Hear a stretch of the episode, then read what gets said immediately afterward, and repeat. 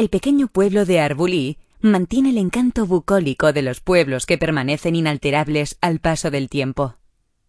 La iglesia de San Andreu y la ermita de San Pau son los distintivos de este municipio de calles empinadas rodeado de bosques. Pero sin duda, Arbulí es conocida por sus riscos, frecuentados por escaladores de todo el mundo. Si quieres saber más sobre uno de los principales lugares de Cataluña para la práctica de este deporte, acércate hasta su centro de interpretación dedicado a la escalada. Cerca de Arbolí encontramos La Fabró, pequeño pueblo situado en medio de una naturaleza espectacular. Prueba de ello son las cimas de La Fabró, una grieta abierta en la roca en el interior de la cual hay varias cuevas y tramos laberínticos. Todo el conjunto supera los 1800 metros.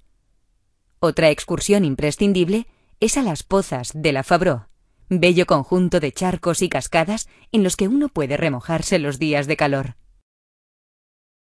En la misma zona encontramos el pueblo de la Musara, de aire mágico y misterioso, deshabitado desde 1959, y del que solo permanecen en pie las paredes y el campanario de la iglesia de San Salvador.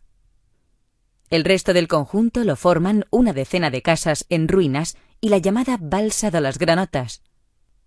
La Musara es uno de los miradores más espectaculares de las montañas de la Costa Dorada, desde donde se divisa, desde más allá de la ciudad de Tarragona hasta el delta del Ebro.